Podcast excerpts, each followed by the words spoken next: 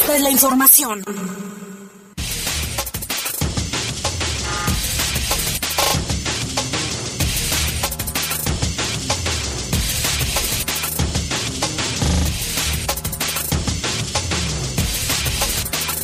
¿Qué tal? Buenas tardes, muy buenas tardes, son las 7 de la tarde en punto y estamos iniciando bajo fuego de este jueves ya 28 de julio del año 2022 a dos días, a 48 horas de que termine este mes. Les saludamos con mucho gusto, gracias a toda la gente que nos escucha en su camión, en su coche, en su casa, en su negocio. En el taxi. En el taxi, un saludo para todos ellos. Y en control de cabina de noticieros Jorge Rodríguez Sabanero, control general de cabina Brian Martínez y en los micrófonos Guadalupe Atilano, gracias por acompañarnos, qué gusto que también nos pueda mandar sus mensajes, que participe con nosotros. ¿Y cómo va a estar el clima, Lupita? Vemos que hay solecito, pero, pero... En algunas zonas, Jaime, porque en otras ya está lloviendo.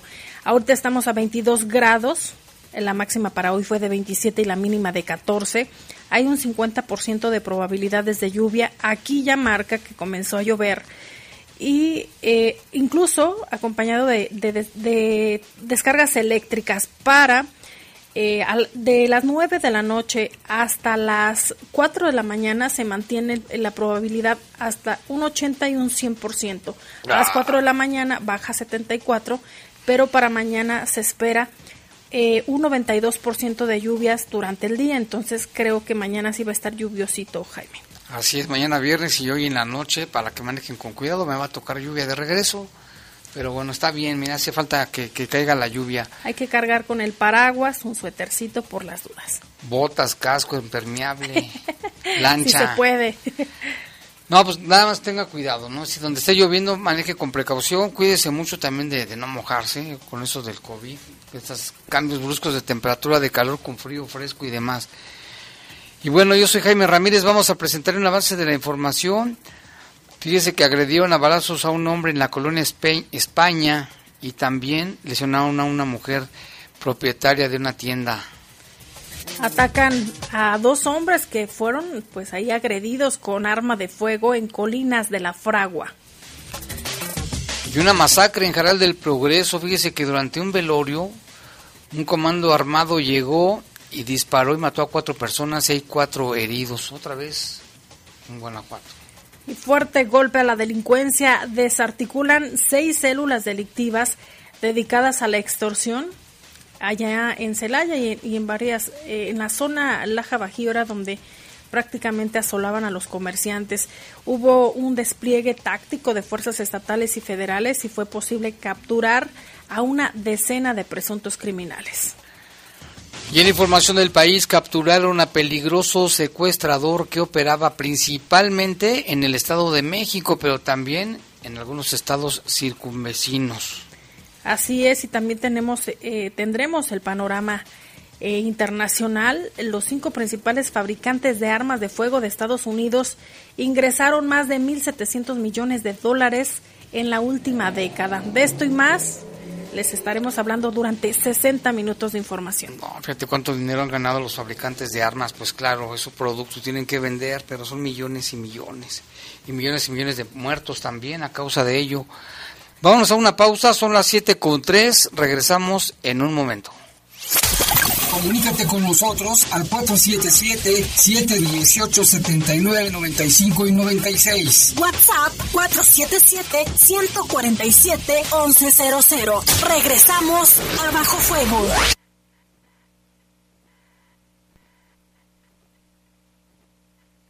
Estás en Bajo Fuego. Bajo En el poder de las noticias. Poder de las noticias. Y bajo fuego. Contamos con información cierta, veraz y oportuna. Así son los servicios informativos de la poderosa RTL. 100% confiables. Confiables, confiables,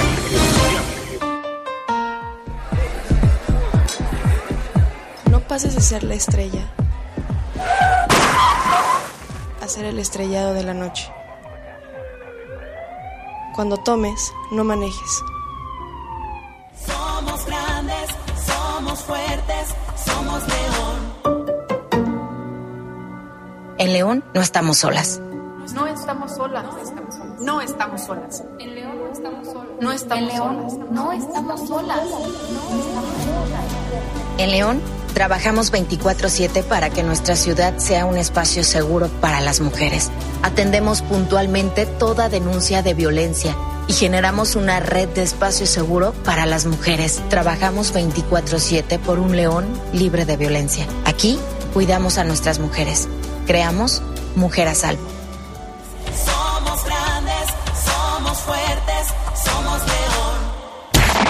Reportes, comentarios, sugerencias. Comunícate a los servicios informativos de la poderosa RPL vía WhatsApp al 477-495-1839.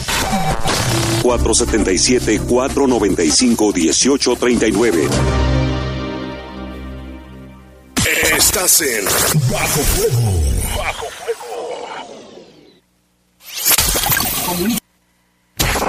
Reportes, comentarios, sugerencias. Comunícate a los servicios informativos de la poderosa RPL vía WhatsApp al 477-495-1839. 477-495-1839.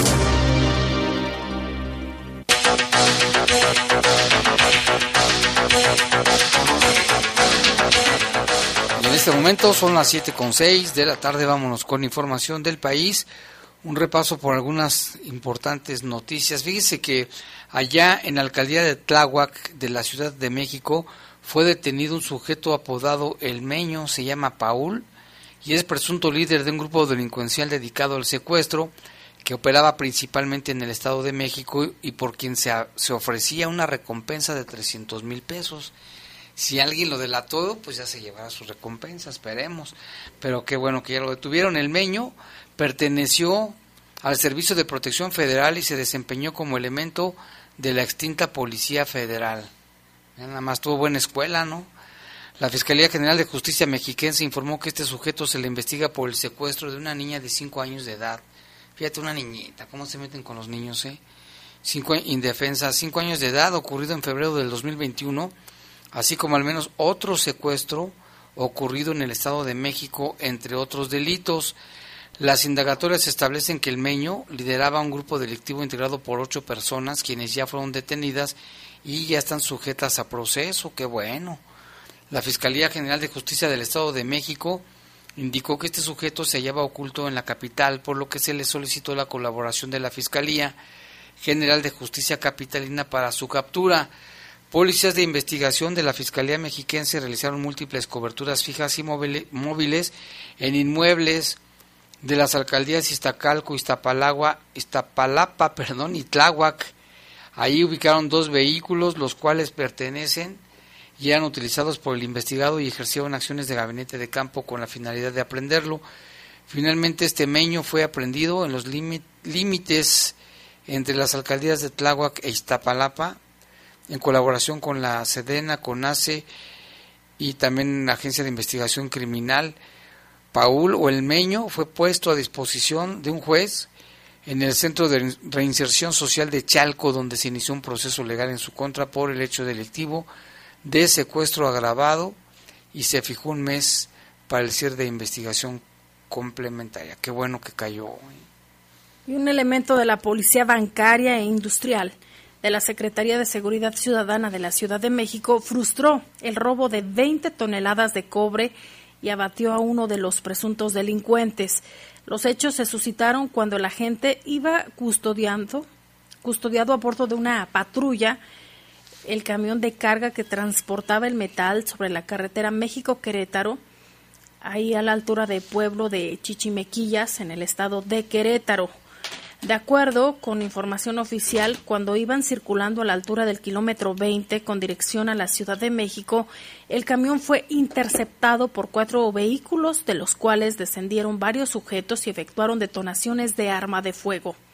La agresión fue repelida por el uniformado, quien hirió a uno de los criminales, lo que provocó que los demás sujetos huyeran. Paramédicos acudieron al lugar y diagnosticaron sin signos vitales al presunto delincuente que tenía aproximadamente 26 años de edad. En tanto, al revisar al policía bancario, lo diagnosticaron con laceraciones en el rostro por las cortaduras de vidrio, las cuales no ameritaban hospitalización. La emergencia también fue atendida por efectivos de la Guardia Nacional, quienes tomaron conocimiento de los hechos, así como los agentes del Ministerio Público del Estado de Querétaro, para realizar las diligencias de ley. Por su parte, la Policía de la Ciudad de México informó que personal de la Dirección General de Asuntos Internos ya tomó conocimiento de todo lo ocurrido para colaborar con las autoridades en la investigación eh, que resulte. Muy bien por ese elemento, ¿eh? se enfrentó, repelió el ataque y pues abatió a uno de ellos. Los demás huyeron, sus compañeros, sus amigos huyeron del lugar. En otra información, en Chilapa, en el estado de Guerrero, el sacerdote Felipe Vélez Jiménez fue atacado a balazos la tarde de este jueves en, un punto conocido como Los Claveles. De acuerdo con el reporte de la Fiscalía General del Estado de Guerrero, cerca de las 12 y 20 minutos de la tarde de hoy, cuando salía de Chilapa hacia Chilpancingo a bordo de una camioneta, hombres armados lo atacaron a balazos. El sacerdote resultó herido, una bala le impactó el pómulo derecho. El padre está ahora en terapia intensiva, fuera de peligro. Uno de los disparos impactó en el pómulo, indica el reporte. Felipe Vélez es el párroco de la iglesia de San Gerardo de Iguala. En ese templo, los colectivos de familiares de desaparecidos recibieron apoyo como estancia. ¿eh? El padre les daba estancia ahí. El sacerdote, según el reporte, había acudido a Chilapa para atender un asunto personal, pero ahí fue atacado y dicen que está fuera de peligro. Afortunadamente, Lupita, porque le dio en el pómulo le rebotó la bala, o sea, no le penetró más adentro de la cabeza. Pero ¿por qué lo, por qué lo harían? Todavía no ha fluido más información en torno a ese caso, pero hay otro que también ha dado muchísimo de qué hablar. La Secretaría de Marina Armada de México impugnó la suspensión de plano otorgada al narcotraficante Rafael Caro Quintero, fundador del cártel de Guadalajara, por la que un juez federal frenó su proceso de extradición a los Estados Unidos de América. La impugnación fue presentada por el capitán de navío del Servicio de Justicia Naval y jefa de la unidad jurídica de la Secretaría de Marina, quienes pues interpusieron el recurso de queja y expresaron agravios contra la convalidación de la suspensión de plano otorgada al capo por lo que este caso llegará hasta un tribunal colegiado. El pasado 15 de julio se dio a conocer que elementos de la Marina, en conjunto con la Fiscalía General de la República, capturaron en el municipio de Choix, allá en Sinaloa, a Rafael Caro Quintero, el narcotraficante más buscado por Estados Unidos, debido a que tiene dos órdenes de aprehensión y una orden de extradición giradas en su contra. En estas órdenes de aprehensión, el campo es señalado por ser responsable del asesinato del agente de la DEA, Enrique Kiki Camarena, en 1985 y por ser uno eh, de los primeros capos en enviar droga a gran escala a Estados Unidos en los años de 1980. Actividad que siguió ejecutando hasta años posteriores, según autoridades de aquel país. De esta manera, el 16 de julio, Beatriz Angélica Caro Quintero, hermana del capo, eh, tramitó un amparo a favor de su hermano en contra de la deportación o, o expulsión del país, sin que haya seguido este procedimiento de extradición correspondiente de acuerdo al Tratado de Extradición entre México y Estados Unidos de América.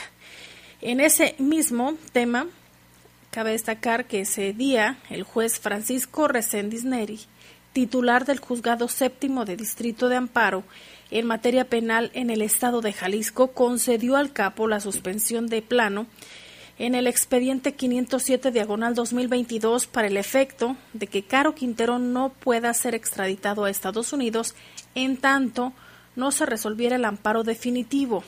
No obstante, un día después el juez declinó continuar con el caso tras argumentar que este competía ya, ya tenía competencia de un juez de distrito del Estado de México y conocer sobre este asunto debido a que el, el narcotraficante se encuentra preso en el penal de máxima seguridad del Altiplano allá en el Estado de México.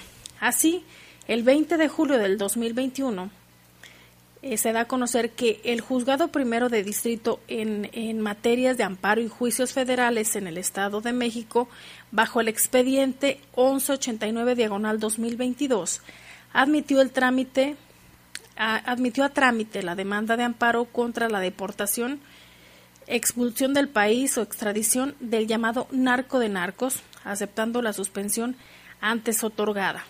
Esto ha tenido seguimiento eh, y fue en este mismo año. ¿eh? De esta manera fijó como fecha para la, para la audiencia constitucional en la que debe decidir si se otorga o no el amparo definitivo al capo será el próximo 26 de agosto, ordenado a las autoridades rendir ya eh, este informe justificado, es lo que señalan, con la debida anticipación que permita su conocimiento a la parte quejosa, es decir, al menos ocho días antes de la fecha eh, fijada. Hasta ahorita el caso va ahí, Jaime, en torno a si se extradita o no, si se concede o no, o si se queda en México. Aunque, obviamente, si se queda, Jaime, va a haber la repercusión de Estados Unidos. La tirada era mandarlo a Estados Unidos, era, y que según esto iba a ser rápido, fast track, pero pues ahora están poniendo piedras en el camino, a ver qué pasa finalmente, porque no, no es lo mismo que esté en una cárcel de aquí a que esté en una cárcel de allá, ya ves lo que le pasó al Chapo. Y a que pague, pague por todos los delitos que se le imputan también en Estados Unidos. Justicia, dirían algunos. Vámonos con otra información también. Allí en Estados Unidos, pues ya sabe que están las principales fábricas de armas. Pues mire, las cinco principales fabricantes de armas de fuego en Estados Unidos obtuvieron ingresos por más de 1.700 millones de dólares en la última década con la venta de rifles semiautomáticos como el AR-15, sin contar las demás, ¿eh? utilizados para masacres como la de mayo pasado en la escuela de Uvalde, en Texas, donde murieron 19 niños y dos adultos. El informe del comité parlamentario que investiga la venta de este tipo de armas reprochó a estas fábricas que pongan a disposición de civiles armas pensadas para matar tan rápido como sea posible en zonas de combate, son, son armas de guerra. En concreto, la compañía, por ejemplo, Smith Wesson ingresó al menos 695 millones de dolarucos entre el 2012 y el 2021. Le siguieron Daniel Defense con 528 millones, la, la 500, 514 millones de dólares y la Bushmaster con 2.9 millones. No, pues es un dineral. Es, un super negociazo vender armas. Las compañías, según las conclusiones, utilizaron técnicas de venta perturbadoras con anuncios dirigidos a jóvenes pensados como de manera de fomentar su virilidad y ni siquiera han tomado los pasos básicos para controlar la violencia causada por sus armas. En el 2020 tan solo hay información de que murieron en Estados Unidos 45 mil personas por armas de fuego, la cifra más alta jamás registrada en ese país. Daniel Defense incrementó su venta de rifles en un 347% entre el 2012 y 2021, lo mismo que la Smith Wesson, que rondaron sus, sus ventas en más de un 100%. La industria de armas, según el comité, se ha dirigido de forma directa e indirecta a supremacistas blancos, organizaciones extremistas durante años, jugando con los temores de la represión del gobierno. Pues a ver, el gobierno de Joe Biden está haciendo, está, tiene un proyecto para que se haya más control en este, en la venta de armas. Y al menos tres personas han muerto y miles están sin electricidad por las inundaciones que sufren allá en Kentucky, eh, las más devastadoras en su historia, así las han catalogado, esto por las lluvias torrenciales, informó este jueves el gobernador Andy Bishir. En una rueda de prensa, Bishir eh, precisó que una de las víctimas mortales es una anciana de, de 81 años, residente del condado de Perry. Sobre los otros eh, dos fallecidos, se limitó a señalar que uno también vivía en el condado de, Perry el otro más en Not. Y también el gobernador eh, eh, del Partido Demócrata apuntó que las autoridades esperan que la cifra de fallecidos llegue a los dos dígitos. Entre tanto, miles de personas están sin corriente eléctrica ahí en ese estado. Eh, también Bishir indicó que su comparecencia, que está registrada ya posiblemente con 25.111 cortes de electricidad en el estado y las autoridades trabajan ya en las labores de reparación. El gobernador advirtió que, de que es este un desastre natural en marcha y que las lluvias van a continuar en algunos puntos de Kentucky, donde determinadas zonas se espera que caigan eh, pues lluvias en las próximas en las próximas horas.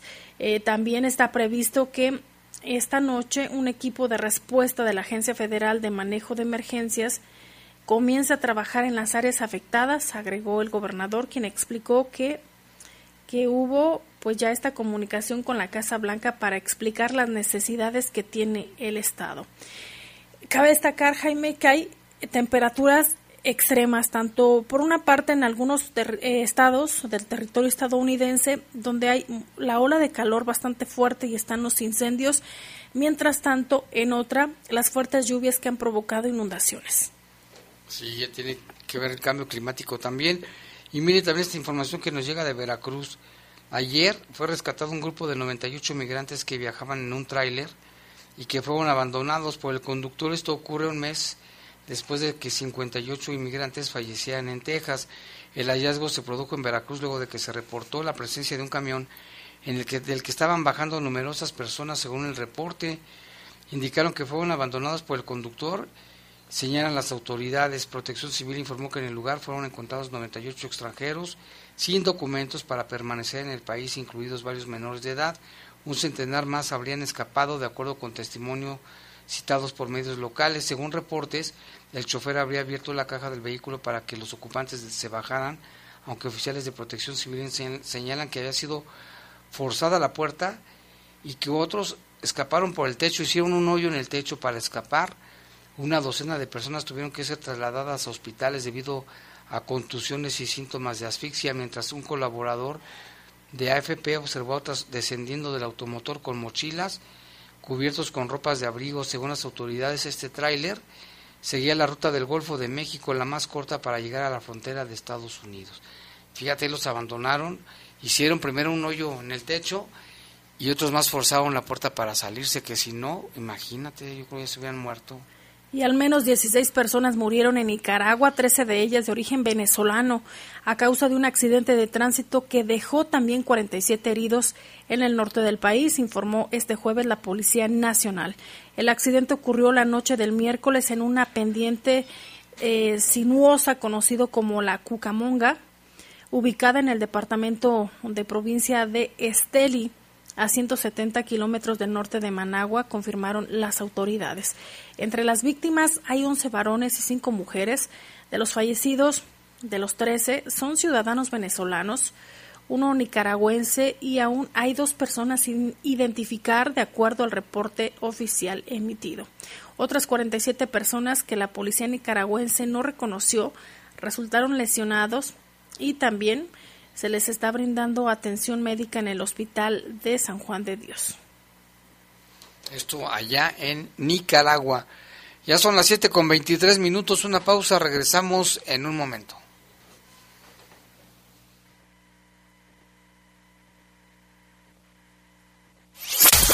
Comunícate con nosotros al 477-718-7995 y 96. WhatsApp 477-147-1100. Regresamos a Bajo Fuego. Estás en Bajo Fuego. Bajo Habla Marco Cortés, presidente nacional de PAN. En Acción Nacional, siendo congruentes con nuestras propuestas legislativas, hemos instalado paneles solares que producen energía eléctrica limpia. Nosotros retamos a Morena y a López Obrador a que acepten nuestra propuesta para que de forma masiva todos generemos en nuestros techos energías limpias y renovables. Y queremos que tus ingresos te alcancen para más. Juntos cambiemos el rumbo. Vayamos unidos y fuertes por un México mejor.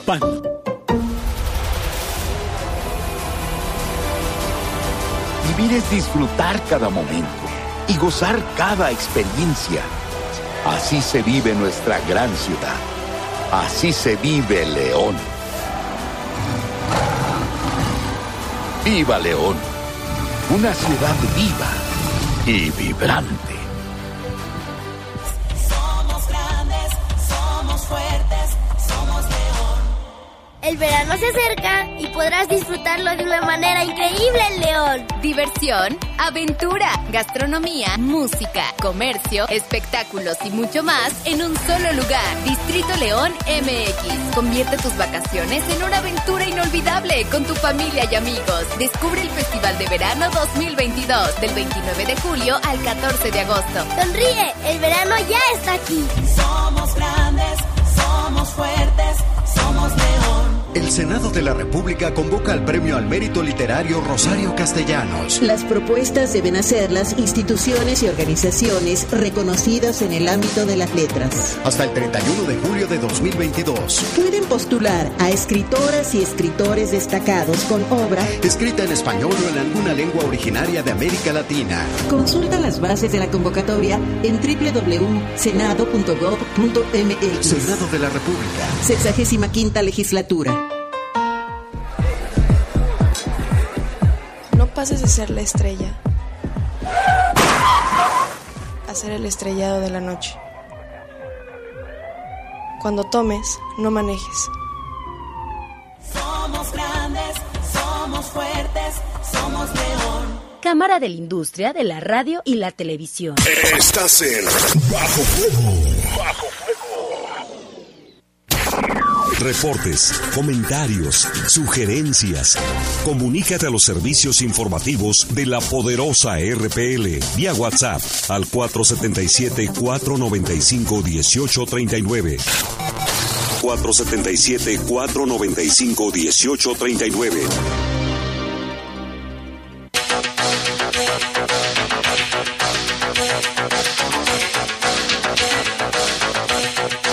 Ya son las 7 con 26, 7 con 26, vámonos con información. Ataques a balazos otra vez aquí en León, uno de ellos en la colonia España y también otro donde lesionaron a una mujer en una tienda. Además, otro ataque en Colinas de la Fragua. De esto nos informa nuestro compañero Lalo Tapia. ¿Qué tal? Muy buenas tardes, Jaime Lupita. Buenas tardes a todo el auditorio. Pues varios casos, varios hechos eh, en cuestión de agresiones con armas de fuego que se han reportado en estas últimas horas. El más reciente fue poco después de las 4 de la tarde, ahí en la casa número 122 de la calle Fragua de Cobre, en la colonia Colinas de la Fragua. Dentro de la casa se encontraban por lo menos dos hombres. Aparentemente esta vivienda es utilizada para el consumo de drogas. Cuando llegaron otras dos personas armadas, y comenzaron a, dispararles en, en, varias ocasiones para después huir del lugar. Eh, los lesionados son dos, dos hombres que hasta el momento no han sido identificados. Ambos fueron trasladados a recibir atención médica y fueron reportados como graves. De manera este pues prácticamente inmediata comenzaron los operativos ahí en toda la zona para poder ubicar a los responsables. Sin embargo, hasta el momento no hay ninguna persona que haya sido detenida en relación a este caso. También otro hecho cerca de las 3 de la tarde en la calle Vizcaya y la calle Extremadura, esto en la colonia España, fue reportada también la agresión aparentemente que iba dirigida hacia Iván, un hombre de 28 años que caminaba ahí por la calle y cuando vio a un par de motociclistas que les comenzaron a, a disparar, eh, trató de refugiarse en una tienda de abarrotes que atendía Judith de 67 años que también resultó desafortunadamente lesionada. Los motociclistas huyeron del lugar y paramédicos que llegaron trasladaron a los dos lesionados, a, Iván y a Judith, a recibir atención médica. Iván presentaba una lesión en el hombro derecho y Judith en el brazo derecho. El más delicado es Iván y pues ahí de igual forma a pesar de los operativos no hubo no hubo personas que hayan sido detenidas en relación a este caso. También por la mañana se reportó sobre la localización de un cuerpo, aparentemente un hombre, esto con, con huellas de violencia, aparentemente lesiones de arma de fuego, aunque no fue confirmado por parte de las autoridades. Este caso se registró ahí en un camino de terracería conocido como La Pirulera.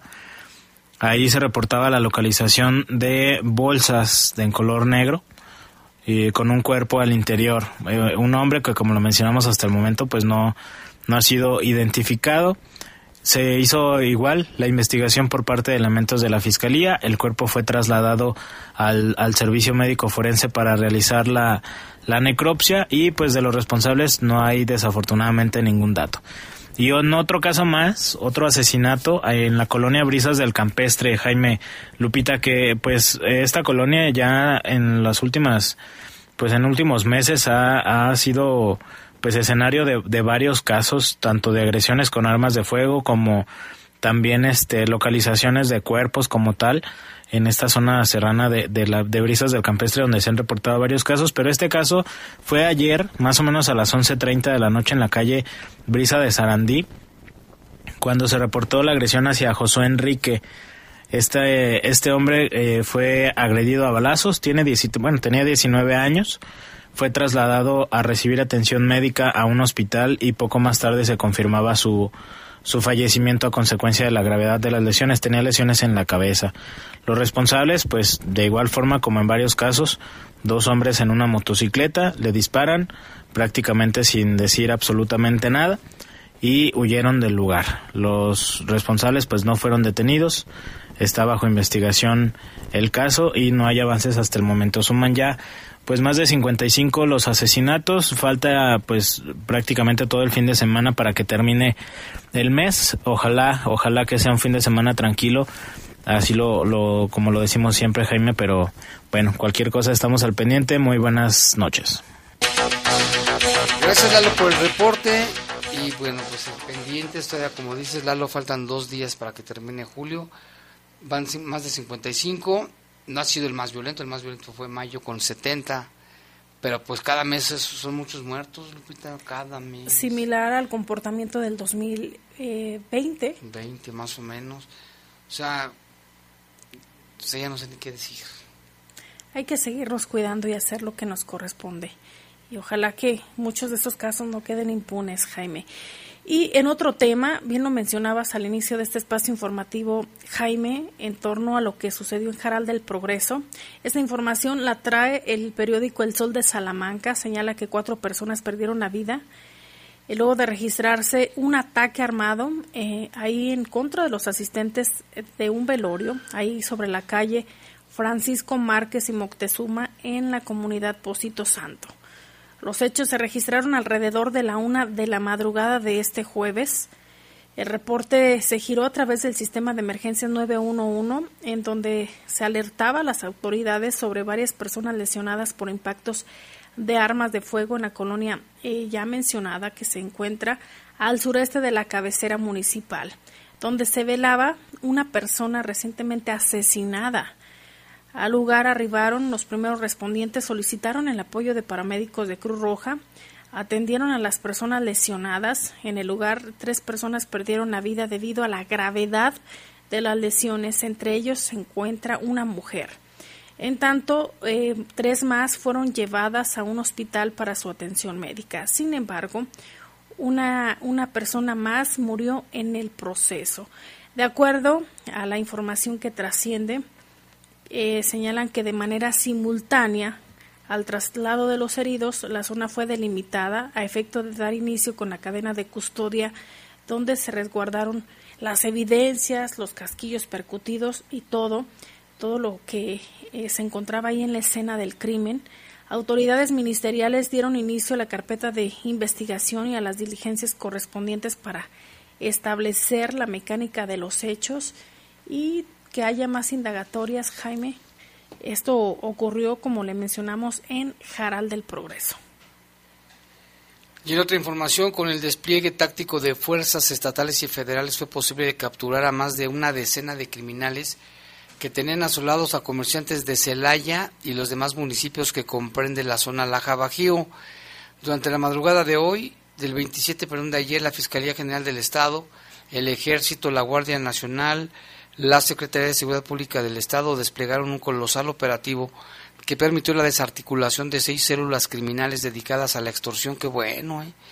y se logró el aseguramiento de vehículos de motor, armas de fuego, equipos de telefonía y más de un millón de pesos en efectivo, de todo lo que les quitan a la gente. Con información obtenida durante el trabajo de investigación, este se logró dar precisamente y con apoyo de las demás autoridades se, trata de devolver la tranquilidad a los ciudadanos afectados por estos sujetos relacionados con la extorsión. Autoridades estatales y federales ejecutaron diversos cateos en más de 10 inmuebles en los que fueron detenidos más de una decena de probables inculpados. Las actividades punibles que llevan a cabo los inculpados se centraban principalmente en Celaya, por de la gente de Celaya ya la tenían pero bien temerosa, la zona Laja Bajío, los demás municipios que están ahí cercanos, y fueron detectados por la Agencia de Investigación Criminal a través de dispositivos de rastreo, monitoreo, diversos inmuebles ubicados en el fraccionamiento Miraflores, en la colonia Rosalinda, colonia Girasoles, colonia Nueva Nuevo Celaya, Valle del Real, Vázquez Bonfil, Viñas de Herradura, Colonia Tecnológico, San Juanico, Ejidal y Jardines del Sur, todas estas colonias en Celaya, tras el análisis e intercambio de información generado en torno a los actos delictivos que llevaban a cabo estas células criminales, la unidad especializada en combate al secuestro y la extorsión pudo establecer mediante una vasta cantidad de datos de prueba que estos delincuentes asolaban a comerciantes, obligándolos a pagar fuertes sumas de dinero por concepto de cuota, así de fácil. Lo anterior permitió que un fiscal pudiera obtener de un juez de control autorización judicial para detener a los probables inculpados, así como las órdenes de cateo para ejecutar la intervención. Con la caída de estas estructuras criminales, la Fiscalía General del Estado trabaja sobre la vía judicial para la extinción de dominio de lo asegurado, a través de lo cual el Estado persigue los bienes de origen o destino ilícito. En resumen, 14 mensajes alusivos a grupos delictivos, 56 teléfonos celulares, una tablet, 4 laptops, 18 chips, 4 motocicletas, 13 vehículos, un rifle de diábolos, 4 armas de fuego, 5 cargadores, 30 cartuchos, 54 dosis de cristal, no les puede faltar, ¿verdad? Una báscula gramera, 1.500 dólares, 1.249.508 pesos, 14 detenidos, una de ellas menor de edad. Pues qué bueno, qué buen golpe dio la fiscalía. Ojalá que sea una vuelta acá por Leone, porque que vengan a hacer operativos similares, porque también aquí ya los extorsionadores tienen asolados a muchos comerciantes, ¿eh? Quiero que sepan. Y urge también que que detengan al asesino de nuestro ex compañero. Ah, no, ese, es otro Enrique Sosa, que también sigue. Sí, ya pasaron diez, ¿cuántos días? Fue el martes 19. 19. Según eso, la fiscalía está trabajando, están en su búsqueda. Ojalá que pronto tengamos buenas noticias al respecto, que lo detengan para que se haga justicia. Y en el municipio de Irapuato, el agente del Ministerio Público acreditó ante un juez la probable responsabilidad de Oscar Rafael en los delitos de homicidio y homicidio en grado de tentativa. Los hechos se registraron el pasado 17 de abril del 2020, cuando aproximadamente a las 18 horas Juan y Jorge se encontraban en la calle Victoria, esquina con 8 de mayo de la colonia Independencia, en la ciudad fresera. Oscar Rafael, quien ya tenía ubicadas a sus víctimas, llegó caminando a la calle ya mencionada donde se encontraban y detuvo su marcha a unos seis metros de distancia mientras los observaba y esperaba el momento preciso para la agresión. Cuando se percató que estaban distraídos, sacó de entre sus ropas un arma de fuego y empuñándola con dos manos, disparó en contra de los ofendidos, causándoles lesiones de gravedad. Después de luchar por su vida durante varios días, Juan Bernardo falleció en el hospital a consecuencia de las heridas recibidas la tarde de ese viernes. Al tomar conocimiento del hecho delictivo, el agente del Ministerio Público inició con las investigaciones, mediante las cuales obtuvo diversos elementos probatorios que se encuentran eh, contenidos en la carpeta de investigación que fue presentada ante el juez solicitando una orden de aprehensión en contra de él, de, así le dicen él, el Charal, que le fue otorgada, se ejecutó por agentes de investigación criminal. Posteriormente fue presentado ante el juez y durante las audiencias el agente del Ministerio Público expuso los datos de prueba que lo relacionan como responsable del homicidio de Juan y tentativa de homicidio de Jorge. Después de ser analizados, el juez resolvió vincular a proceso penal a Oscar Rafael, alias el Charal, además de ordenar que permanezca en prisión preventiva durante el tiempo que dure la investigación complementaria.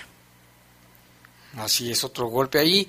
Y tenemos saludos para el señor Paco, que hoy es su cumpleaños, de parte de su suegra Gaby, la señora Gaby que siempre nos escucha, su hija Karina, en fin, toda su familia ahí en la calle Zempoala, en la colonia Azteca. Les mandamos un saludo. Y mira este reporte, Lupita, dice, buenas tardes, no sé si me puedan apoyar, ayudar, reportar a la maestra de mi hijo de, de primer grado, de primaria, desde que empezó el ciclo escolar, agarró de bajada a mi hijo, lo pone a barrer el salón, por, de, lo pone a barrer, lo pone a barrer el salón por salón, dice vaciando la basura de todos los salones, fíjate, tira la basura y luego lo pone a barrer, del patio también de la escuela, le grita mucho, Dice, a cada rato salimos mal la maestra y yo. Ayer fui a recoger a mi hijo y mi hijo ya estaba afuera de la escuela y ella estaba con el celular en la mano.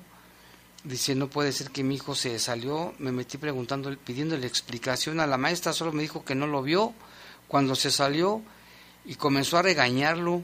Dice, por favor, yo no sé qué hacer con esta maestra.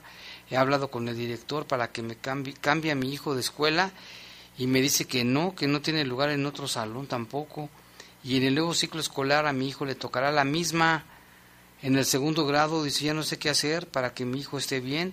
Se supone que las escuelas tienen que, verse, tienen que ser seguras. ¿Con qué confianza dejo a mi hijo? Que nos pase los datos si es escuela pública o privada, el nombre de la escuela, si tiene el nombre de la maestra y se lo pasamos de forma directa. Si es pública, a Jorge Hernández, secretario de Educación. Directamente al, secretario de Educación para que ponga... Y aunque sea privada, porque ellos también regulan ese tema. no puede ser, maestras Y si hay pruebas, mucho más. Mucho más. Porque no se puede dejar salir a un alumno del plantel, y más cuando son pequeños, sin que lleguen sus padres o algún cuidador.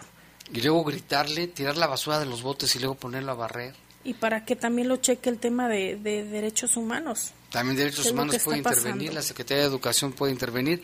Sí, que al ratito me voy a comunicar con él.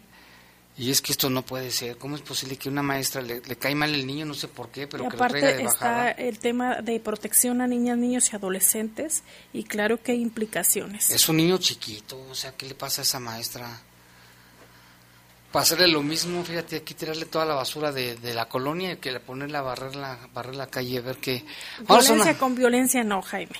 Ah, es que da coraje, pero bueno, sí tienes razón. Vámonos a una pausa, regresamos. Comunícate con nosotros al 477-718-7995 y 96. WhatsApp 477-147-1100. Regresamos a Bajo Fuego. Estás en Bajo Fuego. Bajo Reportes, comentarios, sugerencias. Comunícate a los servicios informativos de la poderosa RPL vía WhatsApp al 477-495-1839. 477-495-1839. Uy, a ese coche se lo llevó el agua. En temporada de lluvias hay que tomar precauciones. Nunca cruzar la corriente en una inundación. Tan solo 50 centímetros de agua pueden llevarse un coche. Consulta los pronósticos del Servicio Meteorológico Nacional. Ten una mochila de emergencia. Agua potable.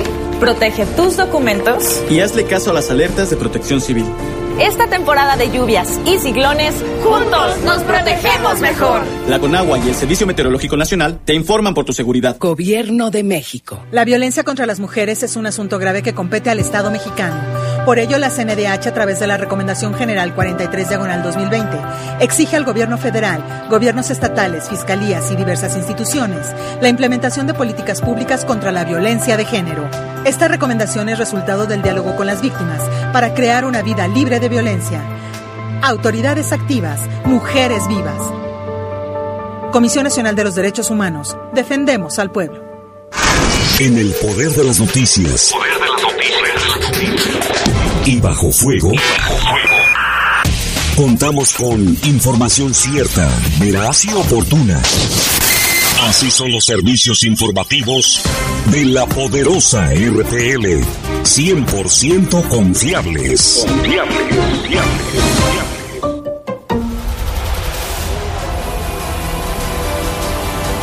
Vivir es disfrutar cada momento y gozar cada experiencia. Así se vive nuestra gran ciudad. Así se vive León. ¡Viva León! Una ciudad viva y vibrante.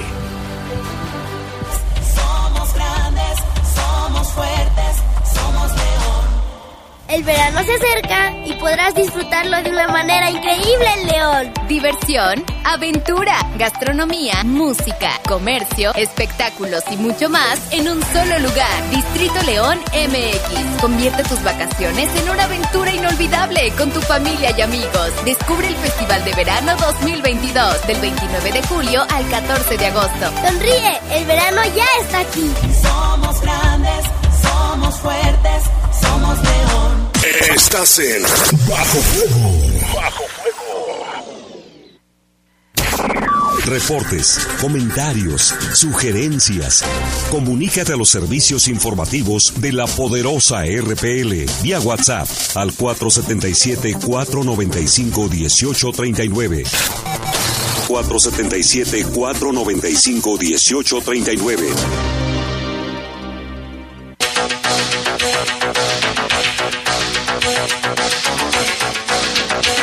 Ya son las 7 con 45 minutos y tenemos un enlace telefónico con el doctor Alfredo Granados Torres. Él es encargado estatal de lactancia materna de la Secretaría de Salud y le saludamos con gusto, doctor Alfredo Granados. Buenas tardes. Hola, ¿cómo estás? Buenas tardes, buenas tardes a todo la, el auditorio.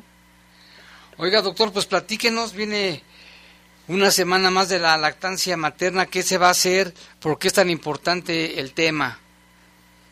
Sí, fíjate que la Semana Mundial es una es una organización que cada año se lleva a cabo en todo en todo el mundo.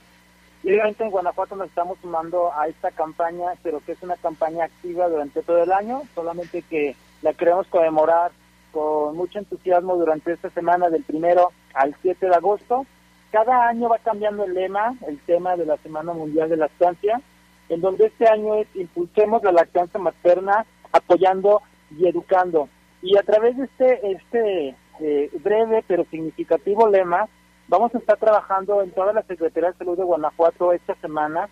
empezamos con actividades, por ejemplo, el día 2 de 2 de, agosto, la jurisdicción sanitaria 7, a través de algo que ellos tienen que se llama Red León de Lactancia, tienen diferentes actividades y tienen un foro eh, académico pero también nosotros, también a nivel estatal, el 3 de agosto vamos a tener una conmemoración estatal en el Fórum Cultural Guanajuato, eh, ahí en donde está la estatua de San Sebastián Mártir, con autoridades estatales y municipales vamos a tener ahí un acto protocolario con el secretario de Salud, pero también todas las unidades de salud, de los CAICES, la SUMAP, los hospitales, se están sumando con talleres, con conferencias, con grupos de apoyo, eh, en este aprendizaje y en este acompañamiento del día a día para la mamá lactante, para que ella se sienta acompañada y que sepa que no está sola, ni la familia, ni la mamá, ni el bebé, sino es un acompañamiento y no solamente de la Secretaría,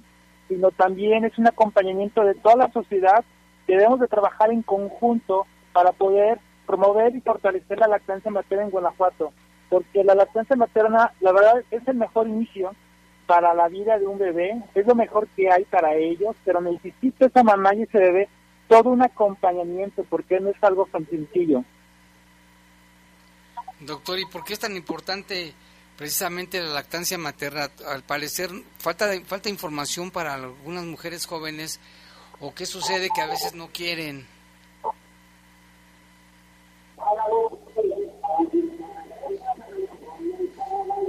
¿Sí, bueno?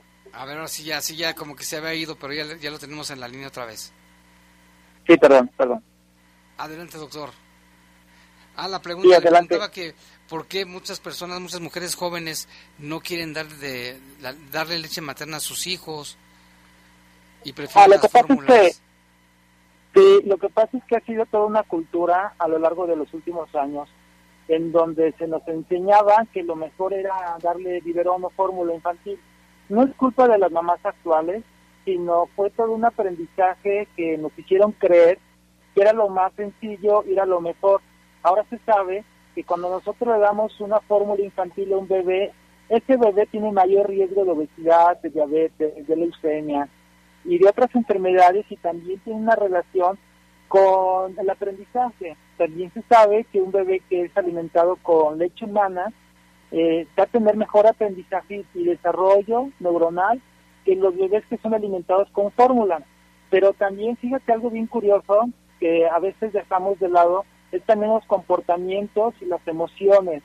Los bebés alimentados al seno materno tienen mayor apego con mamá y papá y con la familia y también se, hay una relación con, con los niveles a largo plazo de violencia.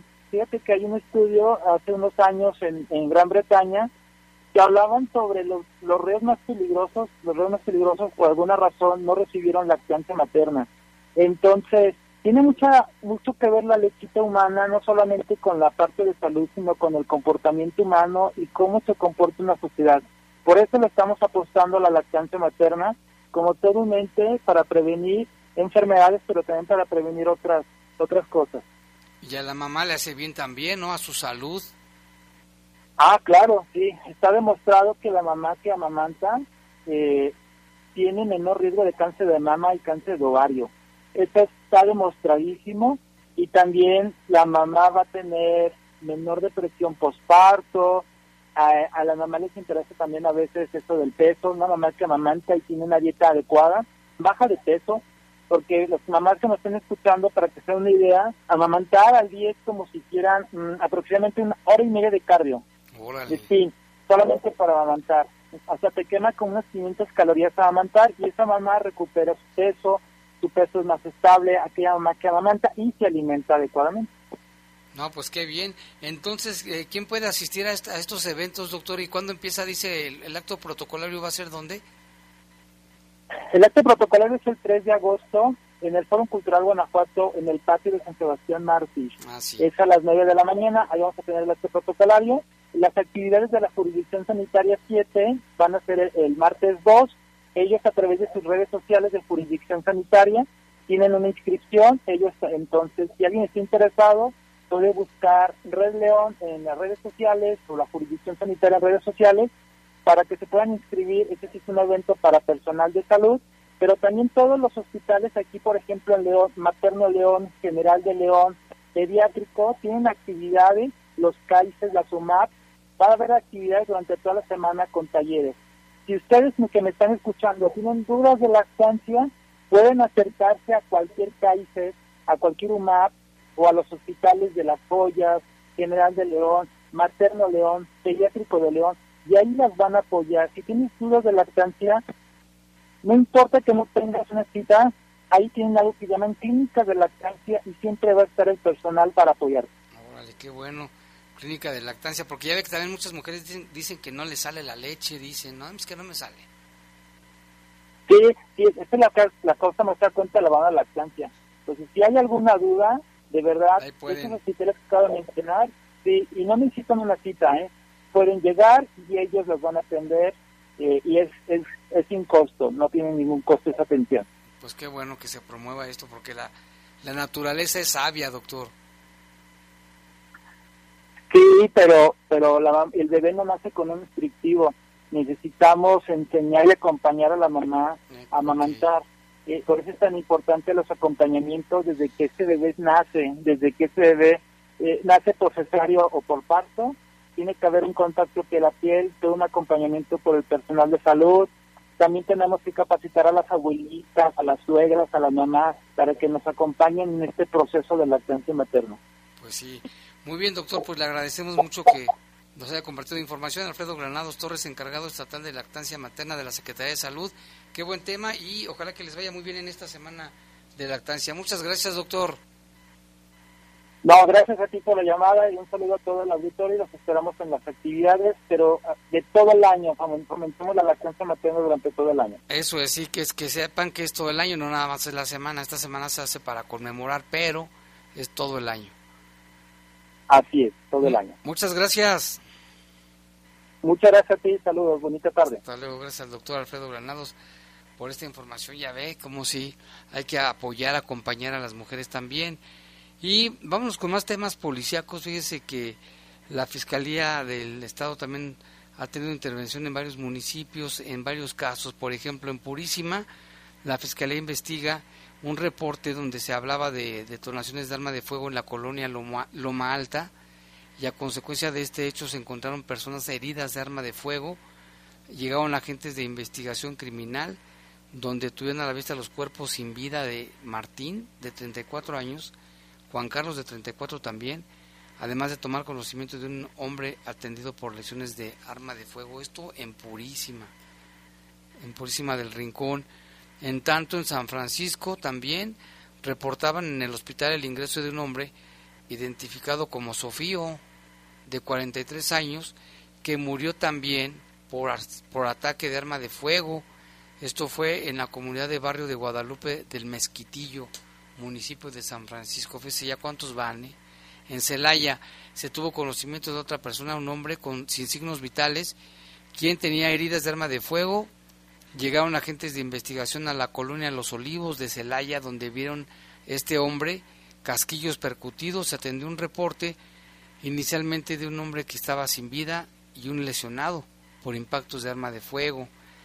En Salvatierra también, en la colonia del barrio de San Juan de Salvatierra, que se encuentra una persona reportaban sin vida. Cuando llegaron los agentes, tuvieron a la vista a esta persona en la cochera de su casa, a quien a simple vista se le observaba una herida de arma de fuego en la cabeza. Le dieron directamente en la cabeza. ¿Cuántos van más ahí? En Irapuato, también agentes de investigación llegaron al hospital donde reportaban a dos personas, dos hombres que murieron cuando recibían atención médica. Los dos llegaron con heridas también producidas por arma de fuego y murieron a consecuencia de la gravedad de las heridas. Esto fue en la comunidad de Joya de Calvillo de Irapuato. Abasolo, otro más, un hombre sin vida que presentaba heridas de arma de fuego, huellas de tortura, localizado en la comunidad de la Tinaja de Crucitas, allá en Abasolo. Acámbaro, otro más, informan de una persona de un hombre sin vida, ya en avanzado estado de descomposición, que fue localizado en la colonia Valle de Acámbaro de Acámbaro. En cada uno de estos anteriores se procesó la escena, se, se hicieron análisis y demás, y análisis forenses. Pues fíjese cuánto muerto en cuántos municipios, pero así está, así estamos lamentablemente. Y en otra información, mire, compartir información sobre los retenes que ponen en riesgo la integridad de los ciudadanos, pues se deben evitar estas prácticas. Esto dijo el diputado Rolando Alcántar. Dijo que hay que hacer conciencia y dejar de dar información para evadir los puestos de control que instan autoridades, pidió el diputado durante su intervención en la sesión de la Diputación Permanente. Al hacer uso de la voz, el legislador señaló que hay diversos grupos en redes sociales que se dedican a advertir a los ciudadanos sobre dónde hay retenes del alcoholímetro, por ejemplo, dónde se instalan, qué puntos, qué horarios, en qué ciudades. Dice que estos operativos buscan prevenir accidentes vehiculares, los alcoholímetros, y pueden causar daños materiales, pero sobre todo la pérdida de vidas humanas. Dice que este tipo de herramientas deben de usarse, pero en pro y en beneficio de la sociedad, y no al revés, en perjuicio de una persona, porque si bien es cierto que no es intención real, el causar daños, pues el estarles avisando lo propician, ¿eh? de manera indirecta lo propician. Y en más temas de salud, hoy el Estado registró 1.678 casos positivos de COVID-19. 1.678 bajaron, ayer eran más de 2.000, pero también hubo dos defunciones. Una mujer en San José Iturbide de 39 años de edad y un hombre de Dolores Hidalgo de 46, ninguno de los dos estaba vacunado, nada más para que lo tome allí en cuenta. Y vamos a pasar otra vez este reporte de la persona que nos volvió a llamar, Higinio, perdió un sobre con, de cobranza de color verde donde tiene los sobres de clientes diversos, solicita por favor que le ayuden. Él viajó de Brisas del Lago hasta el Templo de los Reyes entre las 12 y la 1 de la tarde de Antier Ojalá que alguien quien se lo haya encontrado se los pueda regresar y nos deja su teléfono 477 206 5493.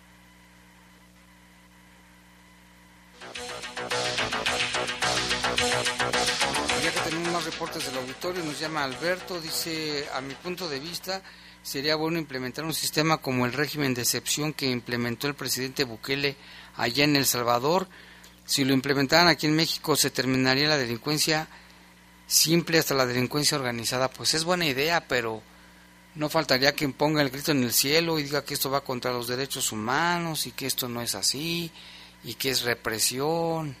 En fin, mucha gente está a favor del presidente de allá de Salvador porque ha acabado con las pandillas y con los homicidios y los robos. Pero bueno, son otras culturas, otro contexto, pero no es mala idea, ¿eh? Y aquí dice, buenas tardes, ojalá nos puedan ayudar a reportar a los de la Comisión Federal de Electricidad. Desde las 5 de la mañana no tenemos luz en la colonia Villa Insurgentes, que solo llegó un camión, pero que no arreglaron nada. Dice, ojalá que nos puedan ayudar. Que parecía que los de la CFE andaban en otro mundo. Aquí dice saludos, Jaime, desde acá del Cuecillo nos mandan saludos. Nos mandan, nomás nos dicen, hola, ¿quién anda por ahí? Saludos a Jaime desde el Cuecillo. Gracias también por sus saludos. Aquí también dice que él que le mete una friega y se controla la maestra. Es lo que hace falta a esa gente traumada. Muy buenas tardes de parte de Alejandro. Es el caso del señor que decía que la maestra trata muy mal a su hijito. Pues no, tampoco. Y acá tenemos más información, bueno, más reportes. Nos llama Raúl y dice, siguen y siguen el tiradero de cuerpos, asesinatos y nuestras autoridades paseando para que les den una certificación. Yo creo que no es necesario. La, la fiscalía brilla por su ausencia y su postura, dice el señor Raúl, y nos manda una foto que no, no se puede publicar, está muy fuerte. Es una persona ejecutada, dice, aunque, dice, aunque te, pongas 20 mil vacunas, no te vas a salvar, de todos modos te vas a ir al no, aquí dice, este, este es una broma lo que está diciendo este señor. Él no cree, pues que no crea, cada quien es libre de, de creer o no creer. También aquí nos dice buenas tardes, saludos para todos ustedes. Ya se ve que está lloviendo para el lado de los castillos. Por favor, manden saludos para guardias del Cosco de Campestre. Por favor, les mandamos un saludo. Tienen que estar bien vigilantes, ¿eh? Al tiro. Les mandamos saludos para que cuiden este, pues a la gente que están trabajando ahí en ese, en ese lugar. También acá nos están reportando lo de la lactancia. Va a ser una semana, pero todas todo el año pueden acudir a su centro de salud a pedir información, a que les apoyen en, muchas situaciones. ¿eh? También aquí nos manda saludos a Moisés, ahorita me me voy a comunicar con él. Rafael Vargas dice en este momento Accidente sobre la carretera federal 45, León hacia Silao, deja el saldo de una persona sin vida y nos manda la fotografía, muy aparatoso el, accidente. Tenga cuidado, dice carretera federal 45, León Silao. Si va por ese rumbo, tenga precaución. También acá nos mandan desde Silao, nos mandan saludos. Enviamos saludos desde Silao, mándenos saludos. Claro que sí, a toda la gente que nos escucha también en Silao en Manuel Doblado, que también hay gente que nos escucha. Les mandamos un saludo. También saludos para Araceli Escobar, le mandamos un saludo para Baldo también. Y también para David, para Lupita que nos está escuchando, Javier Barajas también está a la escucha allá en la colonia Héroes de León. Ernesto también le mandamos saludos. Que nos, Ernesto Escoto nos está escuchando. Ahora sí ya, nos vamos, son las 8 con 3. Le invitamos a que siga aquí en La Poderosa porque sigue el poder del fútbol. Los servicios informativos de La Poderosa RPL presentaron el noticiario policiaco de mayor audiencia en la región. Bajo fuego. Bajo fuego. Gracias por tu atención.